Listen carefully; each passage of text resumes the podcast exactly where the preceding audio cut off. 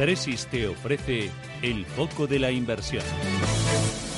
Con Jacobo Blanquer. Jacobo, ¿qué tal? Muy buenos días. ¿Qué tal? Buenos días, Susana. Bueno, se presenta la semana con curvas. Pues se presenta la semana con, con muchos datos. Tenemos muchísimos datos ¿eh?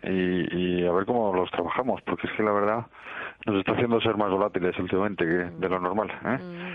Pero vamos, tenemos, yo, yo creo que hay, que dos temas. Hay el tema de, factores geopolíticos, ver, ver, Italia, qué pasa al final. Con, bueno, parece ser que, que, se van a elecciones, ¿no? Que, que el presidente Sergio Mattarella pues, pues ha dicho que no al ha rechazado la propuesta de gobierno. Y en España, pues no tengo ni idea. Pues esto ya. Eh, no tengo ni idea. me, encanta, me encanta tu sinceridad. Aquí nadie sabe nada. Así que. Hombre, la, sinceridad, a ver, yo veo que, hay muchos intereses contrapuestos políticos y, y, que, que van cada uno un poco por su.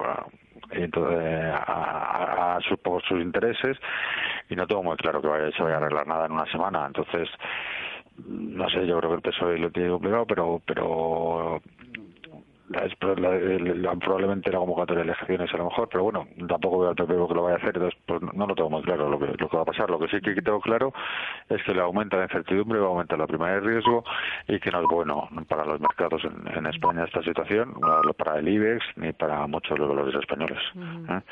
Y luego ver, pues bueno, lo de Corea y Estados Unidos, pues ya ves, un día, un día la reunión, al día siguiente sí, esto es como, como dos amigos enfadados, ¿no? Que, que de repente son, se quieren ver y de repente no. Bueno, pero luego aparte tenemos muchos datos. Yo creo el viernes es el, día que, yo creo que tenemos más, más, más datos, porque al final vamos a conocer por fin la, lectura definitiva del mes de, de, mayo de los índices del PMI, eh, del sector manufacturero en Europa y, y, te acuerdas que los datos que vimos no fueron buenos, entonces hay dudas de si la ralentización económica eh, pues que si va a continuar. Entonces yo creo que es bastante importante eso. También tenemos en, en Estados Unidos eh, el, ISM, que es, que es, como el, indicador homólogo, digamos, a, los que hemos mencionado antes, y, y las cifras de desempleo, porque ya es viernes del primer, primer viernes de mes. Entonces, pues es un día bastante interesante. También, también acuérdate que, que vencen las exenciones de las tarifas del impuesto del acero y al aluminio por parte de Estados Estados Unidos a la Unión Europea. Entonces las tendrán que volver a haber negociaciones. Entonces tenemos una semana muy geopolítica, con muchos datos políticos y con datos más interesantes al final de la semana, pero, pero interesantes todo el rato. Eh, eh, estoy leyendo, eh, Jacobo, una entrevista tuya en el diario Expansión. Ah, yo, no, yo, no, he leído todavía. ah, todavía no. Bueno, página entera, ¿eh? Oye, entre lo que destacas, la situación en Argentina dice que no se puede traspolar a otros países emergentes como Brasil o México. ¿No nos preocupamos? ¿No, ¿No te preocupa el tema de Argentina? De preocuparme, sí me preocupa porque, pero yo creo que no no no coge a los estos bancos a, a, estos países, a Brasil y a México no los coge como en otras situaciones más débiles. Yo creo que tiene una situación de mayor fortaleza eh, y entonces pues tiene más protección frente para que haya un contagio rápido.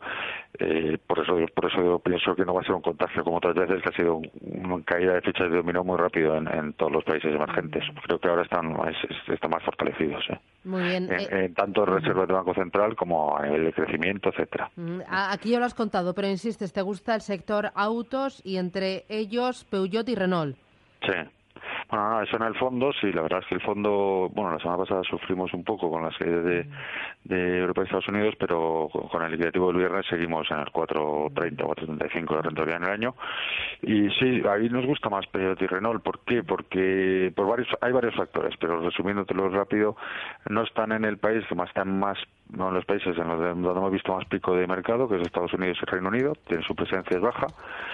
Eh, creo que siguen teniendo, eh, bueno, sobre todo en el caso de Peugeot, más que de Renault, Peugeot ha tenido una, un crecimiento de márgenes muy importante y si ese crecimiento de márgenes lo lleva a su nueva compra Opel, pues creemos que todavía le queda bastante recorrido eh, y Renault está teniendo una presencia y un crecimiento muy fuerte en países emergentes y en Europa. Europa nosotros vemos que sí va a seguir creciendo en cuanto a ventas y por eso seleccionamos estos dos que son muy fuertes eh, en Europa. Y luego Renault nos puede dar la sorpresa, tiene dos sorpresas que nos la puede dar en cualquier momento, aunque Ghost, el presidente, dijo el otro día que, que lo veía, no lo veía en corto plazo, eh, que es la fusión con Nissan y, luego la salida por parte del, gobierno a su accionariado. Pero te digo que Ghost dijo el otro día que no. Pero bueno, yo recuerdo algún consejero legado que dicho que no había fusión un viernes y el lunes se fusionó su banco. O sea que tampoco. Eh, ¿También invertirse en el sector bancario? Eh, sí, estamos eh, no estamos incrementando porque ahí tengo mis dudas sobre si en la segunda parte del año, o si en septiembre realmente va a finalizar las compras el Banco Central Europeo, pero sí que, yo lo que creo es que eh, está todo el panorama en cuanto a curvas, beneficios, eh, etcétera, para que los bancos lo hagan bien. Lo que pasa es que los bancos lo hacen bien nuevamente muy rápido, tienen un tirón rápido.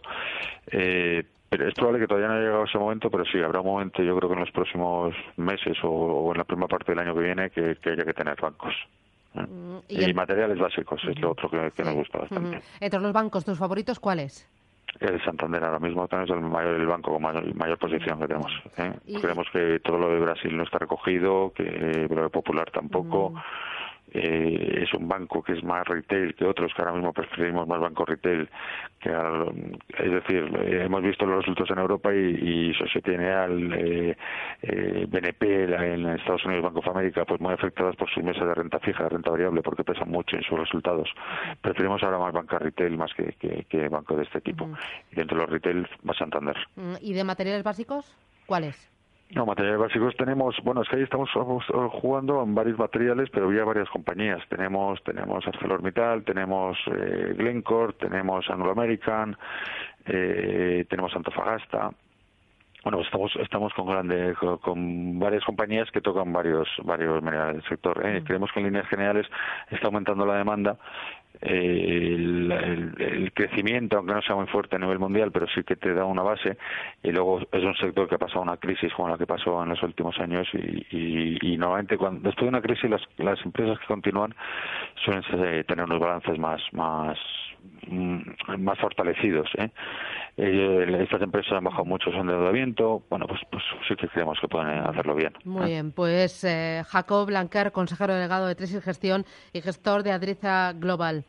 Gracias, eh, que vaya todo bien y hablamos la semana que viene. Perfecto, Susana. Nada, cuídate. chao, chao. Gracias, Tresis te ha ofrecido el foco de la inversión.